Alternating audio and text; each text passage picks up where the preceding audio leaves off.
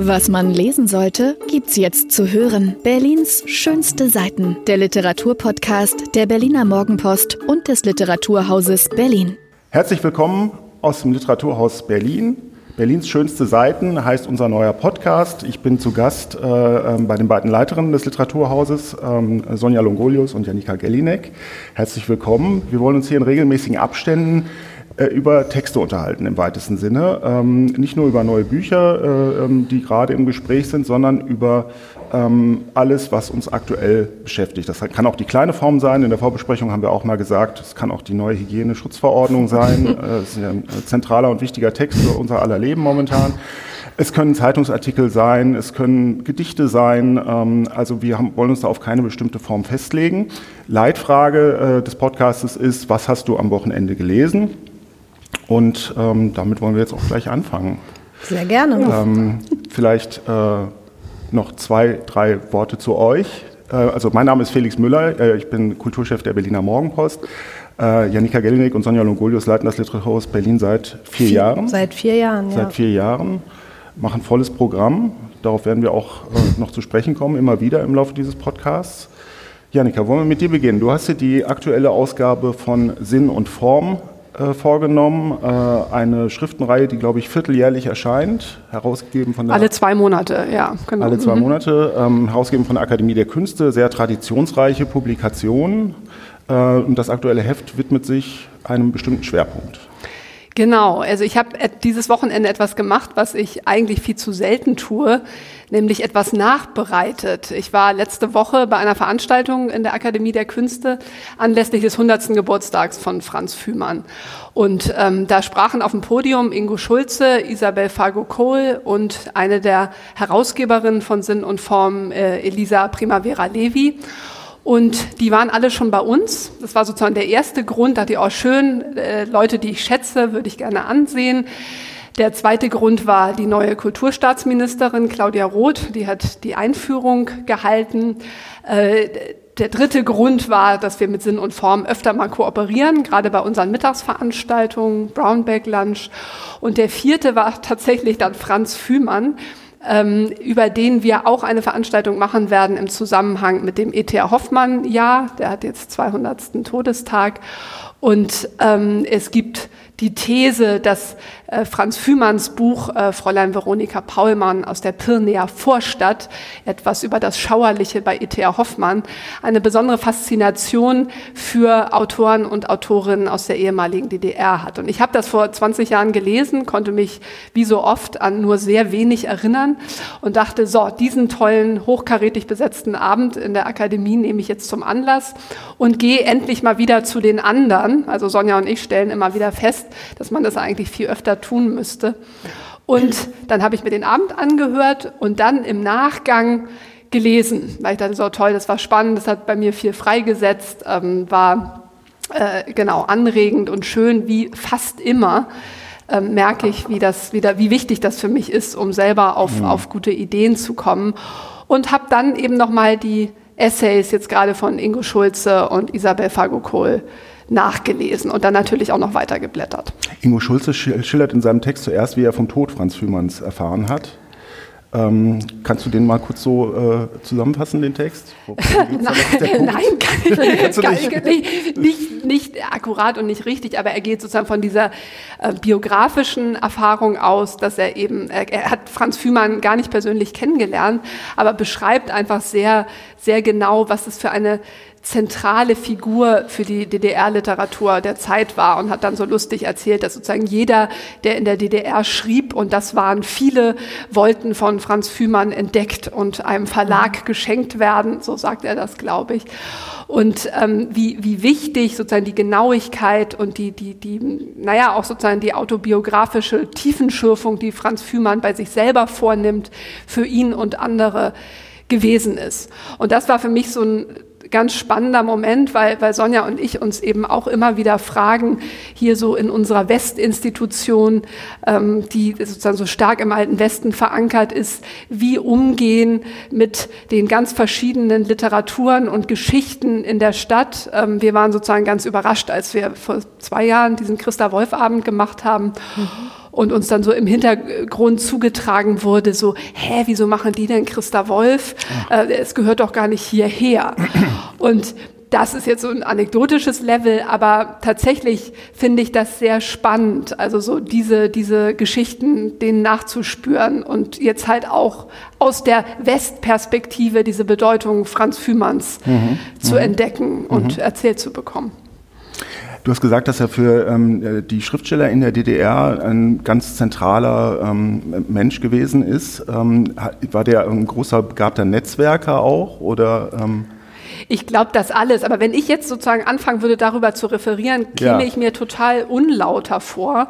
Und es gab so einen, so einen Eingangsmoment während der Veranstaltung, dass Claudia Roth, was ich im ersten Moment ziemlich mutig fand, als erstes gesagt hat, Sie hat noch nie von ihm gehört.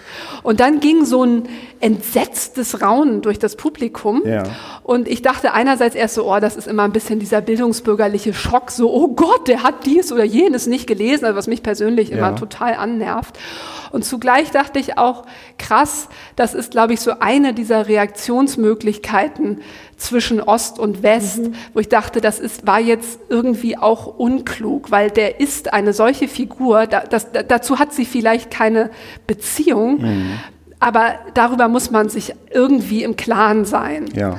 Man könnte das ja auch wirklich transparent spielen. Ne? Man könnte ja auch wirklich sagen, okay, ich, ich, ich kenne mich bei seinem Werk einfach nicht aus, aber ich habe mich jetzt ein bisschen eingelesen. Das wirkt dann schon ganz anders.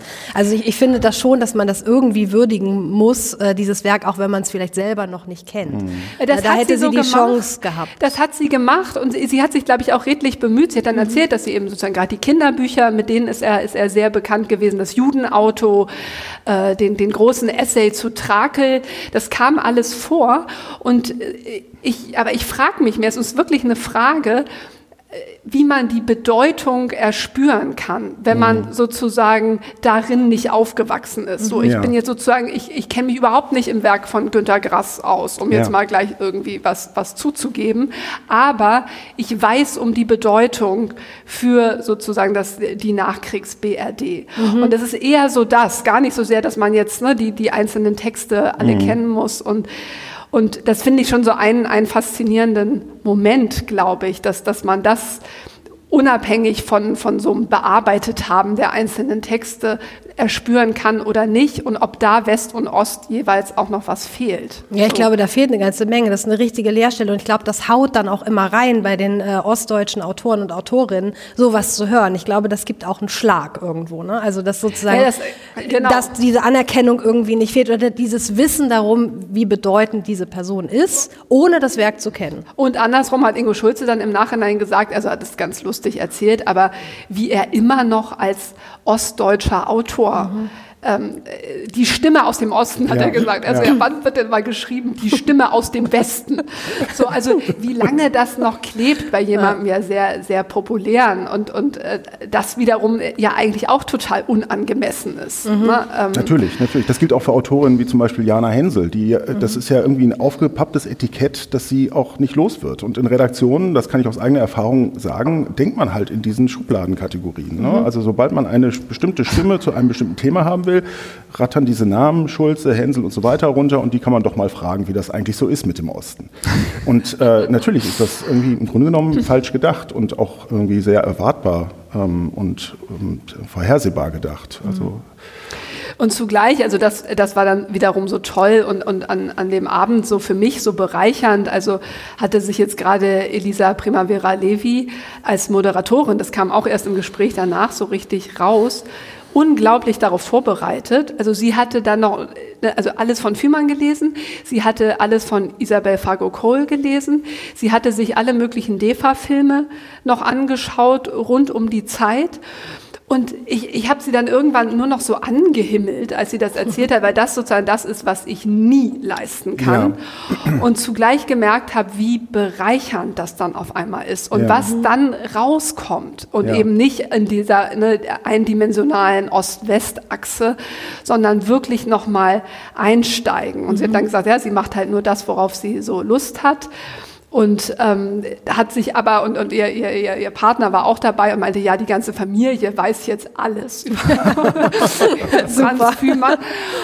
Und, und ich merkte dann kurz so einen absoluten Neid, weil ich dachte, wie, wie schön ist es dann in dem Moment, wenn man halt, ja. ne, also Sonja und ich geben uns immer redlich Mühe, äh, Autoren und Autorinnen gerecht zu werden, aber es ist natürlich far from so einen ganzen Horizont aufzumachen und, mhm. und eben sich wirklich da reinzuarbeiten, wie es dann bei Gestalten wie Franz Fühmann einfach angemessen mhm. wäre.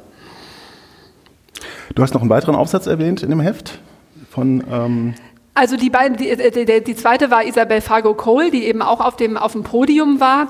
Und die hat sich so mit den Zettelkästen ähm, äh, beschäftigt, die Fühmann also so weit vor diesen ganzen äh, digitalen Möglichkeiten für sich erstellt hat. Und ich dachte, okay, ja, Zettelkästen, das kennt man so ein bisschen. Und äh, gerade von bei mir jetzt so Jean-Paul. Aber er hat dann, das hat sie hier dann in, in Sinn und Form alles mal so aufgelistet, wie er zum Teil die einzelnen Wörter, die hatten dann verschiedene Sektionen. Und bei Literatur war es dann Literatur, Literatur, Lüderlatur, Lideradur. Also es waren alles offenbar einzelne Kästen. Und bei Poesie genauso. Poesie, Poesie, Poesie. und, auf einmal, und, und, sie hat dann eben so dargestellt, wie, wie, wie das sozusagen dann schon was Inspirierendes bekommt. Ja. Also einerseits so ein manisches Such- und Sammelsystem und zugleich aber eben auch ne, so eine absolut äh, um Akkuratesse und Genauigkeit und Tiefenschärfe bemühte Arbeit an der Sprache. Mhm. So wie sie mhm. allein das inspirierend gefunden mhm. hätte, äh, darin zu suchen. Und das äh, beschreibt sie hier jetzt auch nochmal sehr schön und gibt auch da so einen biografischen Abriss, also dass man sich nochmal ein bisschen besser einlesen kann in, in sein Leben und Werk. Und genau, das fand ich total toll. Ähm, Stichwort einlesen. Wenn ich mich jetzt äh, auf Franz Hümann zubewegen möchte, mit welchem Werk sollte ich am besten anfangen? Ja, siehst du, bringst mich schon wieder in Verlegenheit, weil ich ja permanent ne, immer so durch die ja. Blume zu sagen versuche, wie das wenig ich selber weiß. Und das wäre jetzt auch wiederum das traurige Fazit eines am Wochenende gelesen. Ich würde jetzt wahnsinnig gern das Judenauto ja. lesen. Ähm, das ist sozusagen die, diese eine Erzählsammlung, ähm, mit der er auch, soweit ich weiß, bekannt geworden ist. Dann eben wirklich dieses, also die, die, äh, sein, seine Vorart oder seine, seine Vorrede zu diesen Tragelgedichten, das muss so, also so wurde mir an dem Abend suggeriert, das große Werk, wo man ihn vielleicht am besten fassen kann. Aber er hat auch eben ganz viel Gedichte, Kinderbücher. Du kannst, glaube ich, an vielen Seiten einsteigen. Und ich dachte dann nur, ja, das ist jetzt wieder so ein bisschen das Traurige. Ich würde gerne lesen. Manchmal schaffe ich mir dann sogar noch ein paar Bücher an und die sacken dann so auf dem Nachtstapel immer weiter nach unten. Ja. Und dann ist diese Zeit auch schon wieder vorbei, wo, ja. man, wo man diesen Grip hatte. Mhm.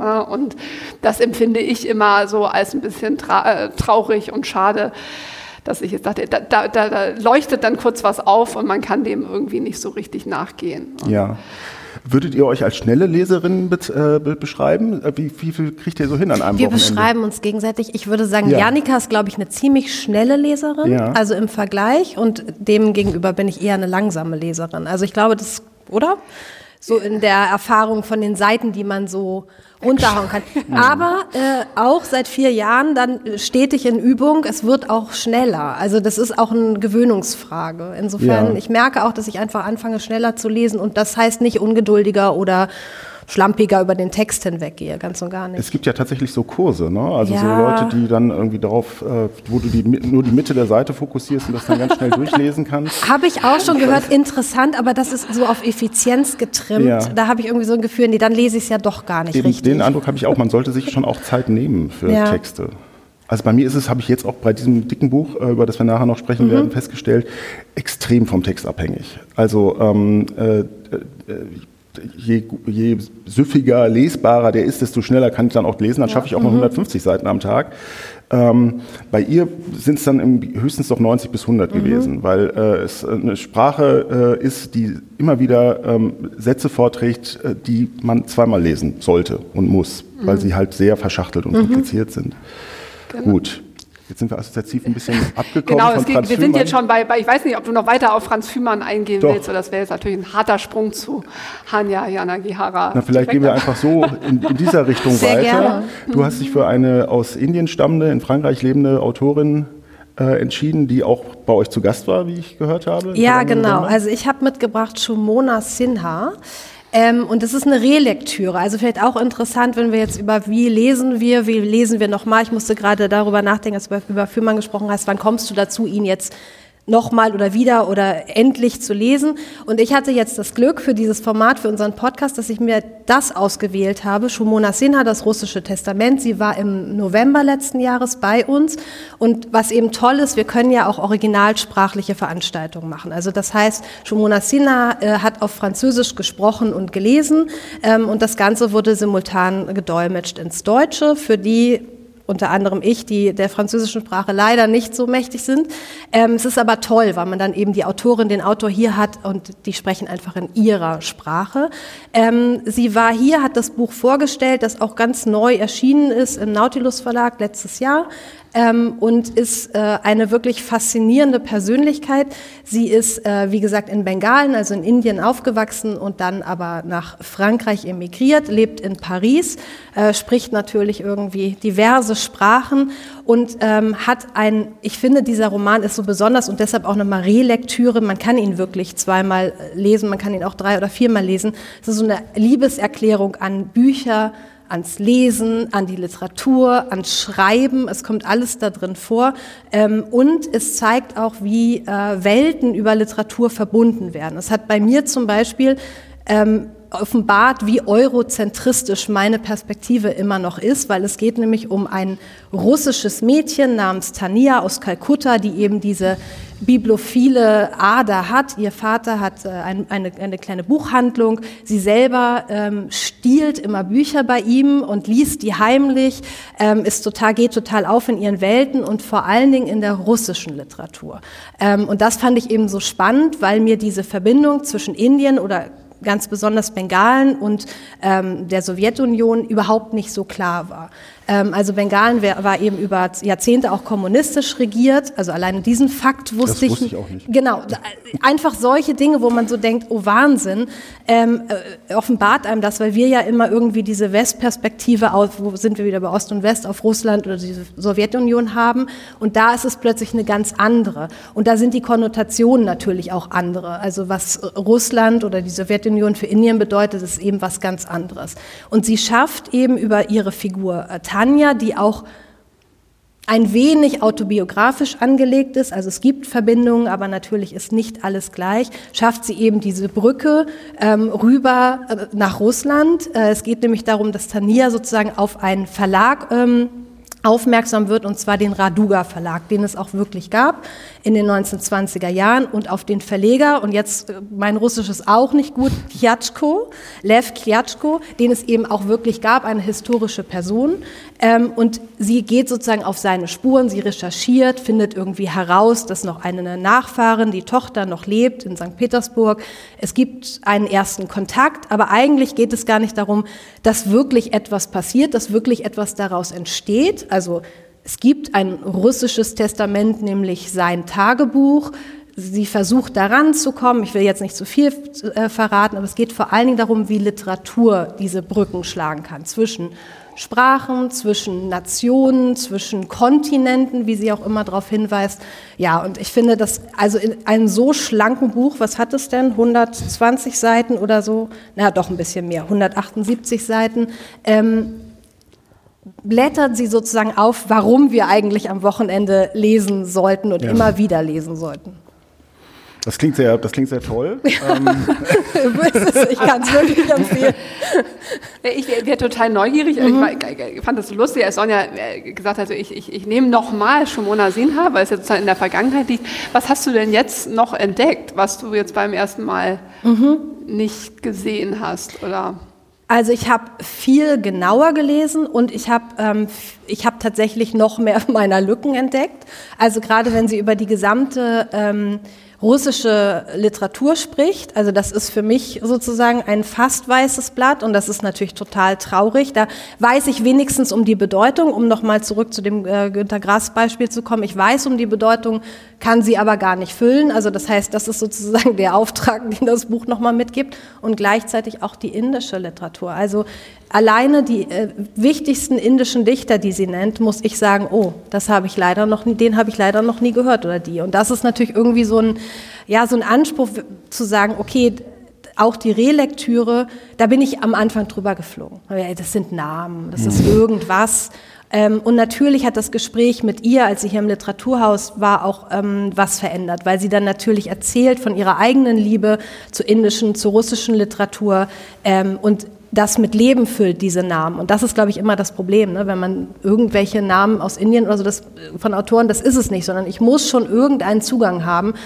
Und ich hoffe, dass dieses Buch jetzt sozusagen mir wiederum Zugang geschaffen hat zu weiterer Lektüre. Mhm, mh. Auch dieser Autorin?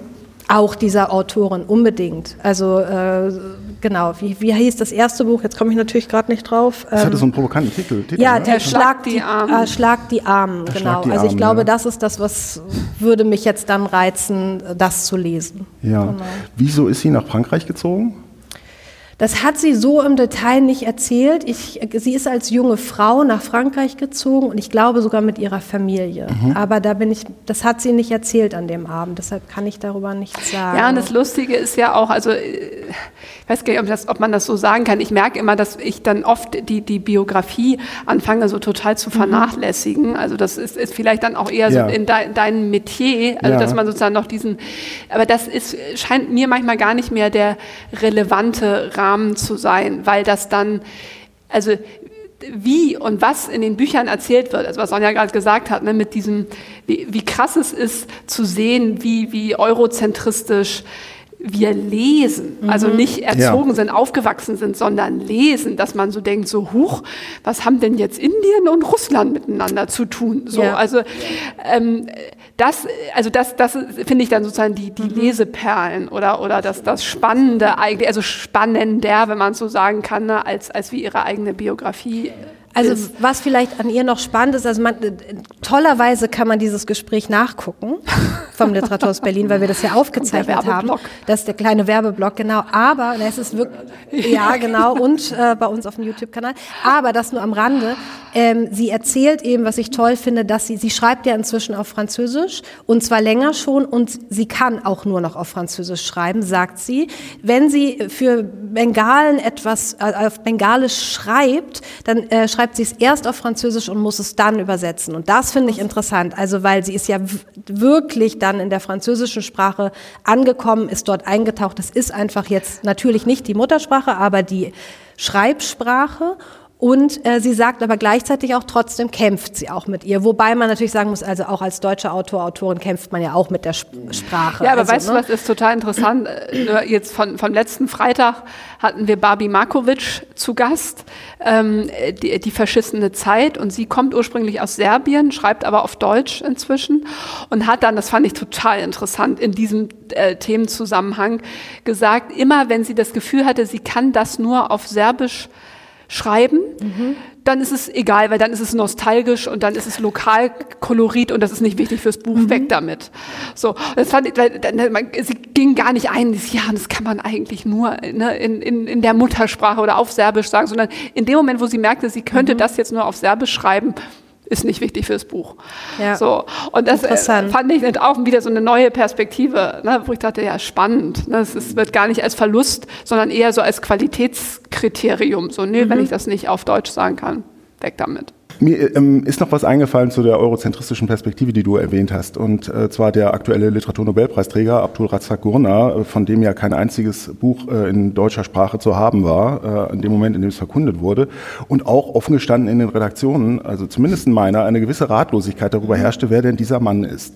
Ähm, deswegen finde ich es auch so wichtig, über solche Bücher zu sprechen, weil sie wirklich neue Türen in, äh, in, äh, in andere Kulturen öffnen und gleichzeitig die eigene ja, Ignoranz, das eigene Nichtwissen irgendwie beleuchten und äh, vielleicht ein bisschen kleiner machen können. Auf jeden Fall. So ist es wohl. so ist es wohl.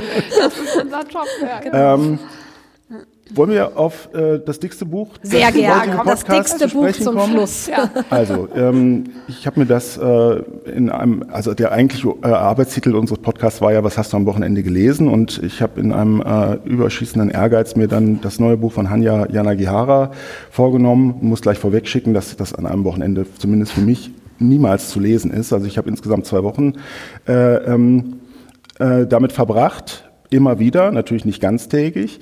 Ähm, am Anfang stellt man sich ja immer die Frage, wann nimmst du dir die Zeit dafür, das, das wirklich durchzulesen? Also ich habe auch noch einen Beruf und ich habe Kinder und so weiter, viel zu tun nebenher. Aber bei guten Büchern ist es dann, wie ich gemerkt habe, doch so, dass diese Bücher sich die Zeit von einem nehmen. Mhm. So irgendwann fängt man dann an, äh, ähm, tatsächlich, auch wenn es nur drei Minuten S-Bahnfahrt sind, äh, in diesen drei Minuten dann noch drei Seiten zu lesen. Ähm, und ja, vielleicht auch mal eine S-Bahn zu verpassen, weil man gerade denkt, das Kapitel hat noch zwei, äh, hat noch zwei Seiten, das kriege ich noch zu Ende und wenn ich fünf Minuten später zur Arbeit komme, ist auch nicht so schlimm. Das ist eine große Qualität dieser Autorin, ähm, dass sie einen äh, narrativen Sog äh, entfesseln kann und mir ist nicht so ganz klar, wie ihr das gelingt. Sie hat ja, wie wir wissen, vor ich glaube, fünf Jahren äh, ähm, einen Weltbestseller ähm, veröffentlicht, Ein wenig Leben die Geschichte von vier gleich alten Freunden in New York, allesamt männlich. Sie schreibt ohnehin mit großer Vorliebe äh, von Männern, vorrangig homosexuelle Männer. Die dann aber mündete diese Geschichte in äh, die, äh, das furchtbare Martyrium äh, einer Missbrauchsgeschichte. Ähm, äh, das Buch hat sich äh, allein in englischer Sprache über eine Million Mal verkauft, ähm, ist damals von der Kritik, äh, ähm, ich würde sagen, ambivalent besprochen worden. Viele sahen in diesem hochemotionalen Zugriff dieser Autorin und in dieser ausziselierten Psychologie, ähm, äh, mit der sie in ihre Figuren reinleuchtet, äh, auch so eine Art Übergriffigkeit. Und das ist möglicherweise ähm, in diesem Buch auch ein Problem. Es sind eigentlich drei Bücher, die je so 300 Seiten haben, insgesamt 900. Äh, sie spielen in drei verschiedenen Jahrhunderten. Äh, im 19., äh, im 20. und im 21. 1893 ist der erste Teil, handelt in einer alternativ entworfenen amerikanischen Geschichte, wo ähm, der Bürgerkrieg anders ausgegangen ist, als er de facto ausgegangen ist. Das heißt, das Land ist geteilt. Es gibt die sogenannten Freistaaten von New York ähm, wo ähm, äh, die homosexuelle Ehe längst äh, legal ist, äh, aber gleichzeitig auch angebahnt wird. Das äh, ähm, erste, ähm, das erste Buch dieses Romans erzählt von, äh, von dieser ähm, Anbahnung, der sich dann äh, der Hauptcharakter David, David Bingham, widersetzt und äh, aus der er ausbricht. Die zweite Geschichte ähm, spielt dann äh, im, auf, dem Hochfa auf der, in der Hochphase der AIDS-Epidemie äh, mit demselben Personal. Es wird nicht ganz klar, ob diese Leute, ähm, wie die miteinander verwandt sind, ob das Enkel voneinander sein könnten, ob es Reinkarnationen sein könnten derselben Person. Okay, und die dritte ist im Grunde genommen eine Fortschreibung aktueller Verschwörungserzählungen in eine furchtbare Zukunft, in der ein Polizeistaat herrscht, in der Ausgangsverbote herrschen, in der Abschiebelager für ähm, erkrankte Menschen existieren, die dann äh, auf Nimmerwiedersehen verschwinden. Also im Grunde genommen äh, das, was wir in unserer Gegenwart immer wieder hören als Vorwurf an den Staat, er äh, bevormunde uns, er ähm, äh, sei eine Art Gesundheitsdiktatur, äh, ähm, in, äh, ja, das in die, in die Zukunft fortgeschrieben. Das sind diese drei Bücher. Wie haben die miteinander zu tun? Es gibt äh, die äh, beschriebene Einheit des Personals, also es gibt, sind, sind immer wieder dieselben Leute, die dort auftauchen. Und ähm, es gibt vor allen Dingen eine Einheit des Ortes, nämlich der Washington Square, ähm, mhm. äh, wo das alles stattfindet, zum Teil, im, also eigentlich immer im selben Haus auch. So, ähm, was macht das Buch faszinierend? Darf ich, ja, kurz, ja, da äh, darf ich dich kurz äh, unterbrechen mit so einer ein bisschen ketzerischen Frage, weil ich, ich war schon neugierig, wie du es schaffen würdest, den Inhalt zusammenzufassen. Und ich merke immer, und auch das stelle ich immer fest, wenn mir Bücher vorgestellt werden von Verlagsleuten, ja. ich höre immer sofort weg, wenn die anfangen, mir den Plot zu erzählen. Weil ich immer, also ganz selten aus dem Plot heraus was erkenne. Was ja. mir, also entweder kann es jetzt jemand total spannend nacherzählen, aber auch da ich, ich, und ich, lustig es bleibt offen. Ich weiß dann immer gar nicht, wo ich eigentlich drauf springe. Ich, meistens sage ich dann so, wenn ihr es ganz toll findet, dann schickt mir das und ich gucke rein, ja. um zu sehen, was sprachlich damit gemacht wird. Wie, wie hast du es ausgewählt? Jetzt einfach, weil du dachtest, boah, ich will jetzt gucken, was sie als nächstes gemacht hat? Oder was, was war dein, dein Interessenmoment? Ich, ich finde das, äh, also erstmal ist mir aufgefallen, äh, ähm, dass es solche dicken Bücher von Frauen nur ganz selten gibt. Ähm, und äh, ich habe mich gefragt, warum ist das eigentlich so? Also ich habe gestern noch mit Freunden darüber geredet und es ist äh, ähm, Joanne, ähm, äh, Harry Potter eingefallen. Nino Haratischvili. Stimmt, auch, aber doch würde man doch eher sagen, dass der dicke Ziegel eigentlich eher eine Männerdomäne ist, oder? Ja, ist eine interessante These. Also George fiel, Eliot, mir Middlemarch. Okay, ja. stimmt. Aber genau, man müsste mal man drüber nachdenken. nachdenken. Also jetzt gerade, weil jetzt müssen wir ihn doch mal nennen, wir beide jetzt gerade den Jonathan Franzen auch noch ja. dabei haben, sozusagen im Gepäck oder weiß ich nicht. Also es sind schon die eher die dicken Schinken. Was sind das? 600 Seiten ungefähr, ne? Irgendwie sowas, ja. ja. ja. muss man mal drüber nachdenken über die These. Aber hast du es deswegen genommen? Nein, nein, nein. Ich habe es genommen, weil ich äh, ähm, fasziniert war von ein wenig Leben, ähm, weil ich äh, äh das auch ähm, äh, dramaturgisch hochinteressant fand. Ne? Also sie beginnt ja relativ konventionell mit vier Leuten und man denkt sich so als Leser, äh, äh, okay, das wird jetzt so auf die klassische Weise ablaufen, ne? Also so wie es Jonathan Franzen auch macht. Ich werde das jetzt irgendwie, ich werde jetzt 100 Seiten aus der einen Perspektive mhm. hören, dann 100 Seiten aus der zweiten Perspektive. Es werden sich interessante Friktionen ergeben zwischen diesen Perspektiven. Ich werde sehen, dass die Welt von verschiedenen Menschen verschieden wahrgenommen wird und so weiter und so fort.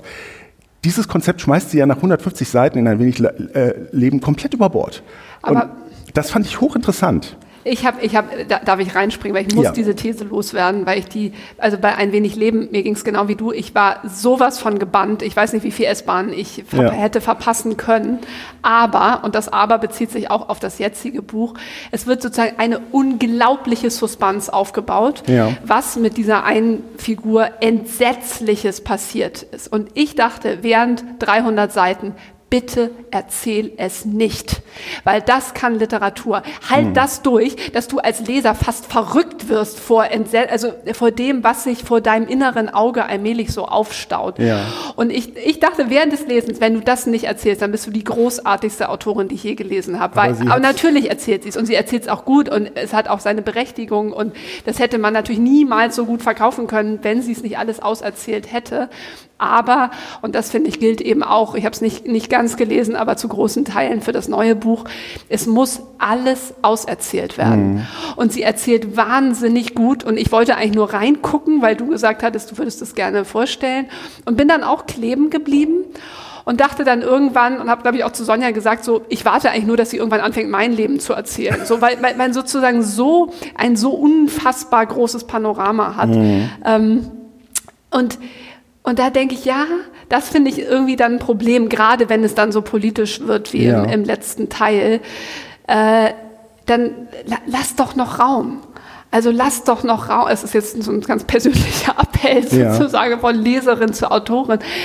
Lass mir doch noch Raum für die Imagination und, und, und ähm, nutze dein, ich meine, wirklich geniales Erzähltalent. Mhm. Vielleicht nicht bis ins allerletzte aus. Mhm. Ich weiß nicht, ob das ist das so ein nachvollziehbarer Eindruck. Nein, also du, du, es ist einfach zu aus, ausbuchstabiert, könnte man vielleicht sagen. Also es ist in jeder. Ähm, es muss alles drin sein. Es ja. muss wirklich alles drin sein, sozusagen von diesem homosexuellen Thema über ne, diese Identitätsfindung da im zweiten Teil, wo sozusagen so, so ein fiktiver hawaiianischer Staat aufgebaut wird, bis hin zur Gesundheit. Also und sie kann das irgendwie. Also das ist, sind so alle alle irgendwie heißen Kartoffeln der Gegenwart Art sind da irgendwie drin und werden mhm. sicherlich auch noch in extenso in 35 Seminaren diesbezüglich besprochen werden. Ich weiß gar nicht, ob das eine Kritik ist. Also, also ich habe da auch irgendwie so eine ambivalente Haltung zu, weil auf der einen Seite sagt man, dass gerade die amerikanischen Autoren und Autorinnen das noch können, diesen großen Roman über mehrere Jahrhunderte hinweg oder ja. Erzählungen, die eben irgendwie eine ganze Dynastie abbilden. Das schaffen die noch und es wird ja oft den deutschen Autoren vorgeworfen, dass sie das nicht mehr, nicht mehr könnten. Also irgendwie eine Faszination und gleichzeitig frage ich mich auch dann, warum muss ich jedes Detail sozusagen ausgearbeitet? Also ja. warum? Also das war so eine Frage bei Jonathan Franzen zum Beispiel. Ich habe es auch super gerne gelesen.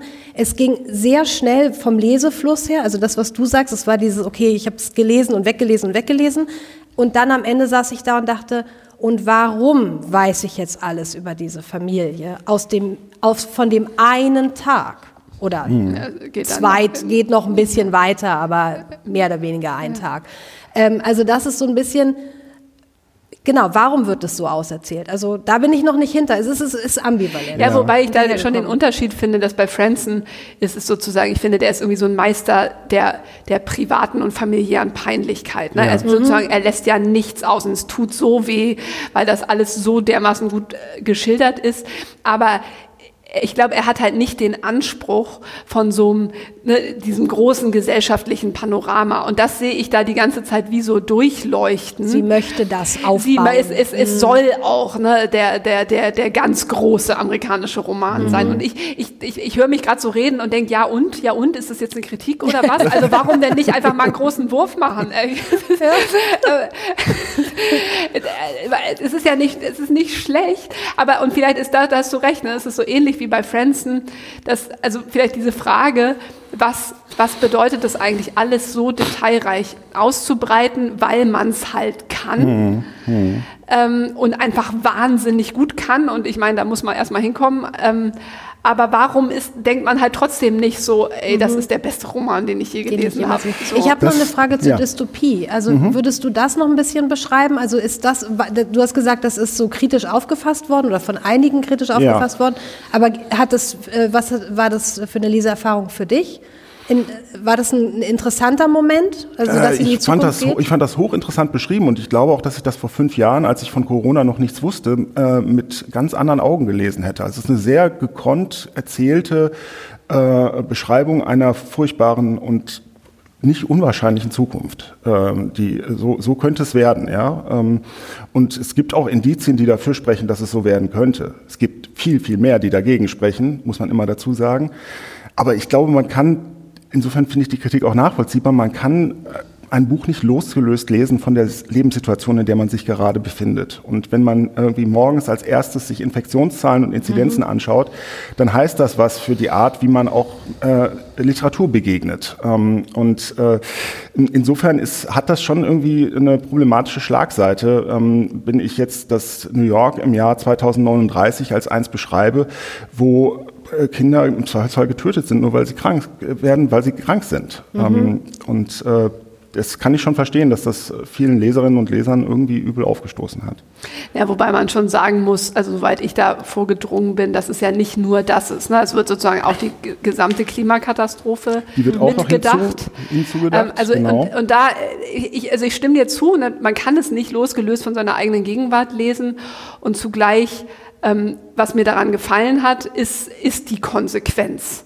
Das ist einfach nicht schön. Das ist überhaupt hm. nicht mehr schön. Das ist grässlich und da wiederum ne, kommt ihre ganze Qualität des Auserzählens, ne, wenn man nur noch irgendwie im Kühlanzug auf die Straße gehen ja. kann, mhm. bestimmte äh, Lebensmittel zugeteilt bekommt, ne, seine Freizeit irgendwie ne, nach klimatischen und gesundheitlichen ähm, Regeln ausrichten muss und so weiter und so weiter. Und da dachte ich eher, ja, jetzt komm, hau rein, hau richtig rein rein. Ne? Mhm. Nicht immer mit so, wird schon alles gut, wird schon alles gut, sondern dann nimm dir die Freiheit der Literatur und zieh's durch. Ja. Und das macht sie, genau, und da bleibt mhm. dann nicht, nicht, mehr viel übrig. Ja, so. ja, ja, vielleicht noch ein letzter Leseeindruck auch vom Wochenende, weil ich Michel Houellebecq gerade lese und der macht's nämlich nicht. Der, mhm. Sein Buch spielt ja äh, 2027, also in fünf Jahren. Ähm, und da kommt, also ich bin noch nicht ganz durch, aber da ist nichts von Pandemie und Schutzanzügen und Masken. Und äh, ich finde es auf eine Art natürlich total gut und befreiend.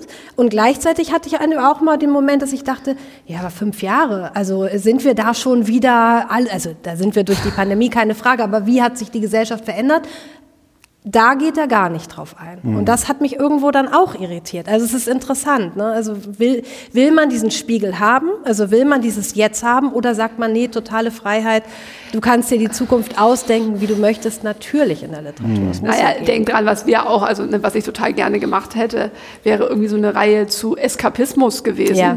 Und einfach nur noch weiß ich nicht, Rosamunde Pilcher und, und, und ich tu so, als sei wirklich da draußen nichts passiert, sondern ja. das, das ist ja auch eine Berechtigung von Literatur. Ja. Ich gehe mal ganz woanders hin und ja, danke, da gibt's keine Masken und irgendwas, sondern ich darf mein auch meinen Geist erholen mhm. und irgendwo muss halt nicht die ganze Zeit so dicht an der Gegenwart sein. Das stimmt. Und äh, es, sind, es ist ja so beides. Ne? Das, das, ging mir bei Shumona Sinha so. Ja. Mhm. Beim Lesen, beim nochmal lesen, das hat mit Pandemie nichts zu tun. Also deshalb kann das ist auch sehr erholsam. Kann ja. ich sehr empfehlen, genau. Gut, ja, vielen ja. Dank für das, äh, für das Gespräch. Ich fand es äh, sehr inspirierend ja. und äh, wir werden uns hoffentlich an selber Stelle bald wiedersehen. Auf jeden lesen Fall. Weiterhin am Wochenende. Genau. Weiterlesen am Wochenende. Genau. Sehr schön. Danke. Ja, tschüss. Danke euch. Tschüss, tschüss. Das war Berlins schönste Seiten, der Literaturpodcast der Berliner Morgenpost und des Literaturhauses Berlin. Vielen Dank fürs Zuhören und viel Spaß beim Lesen.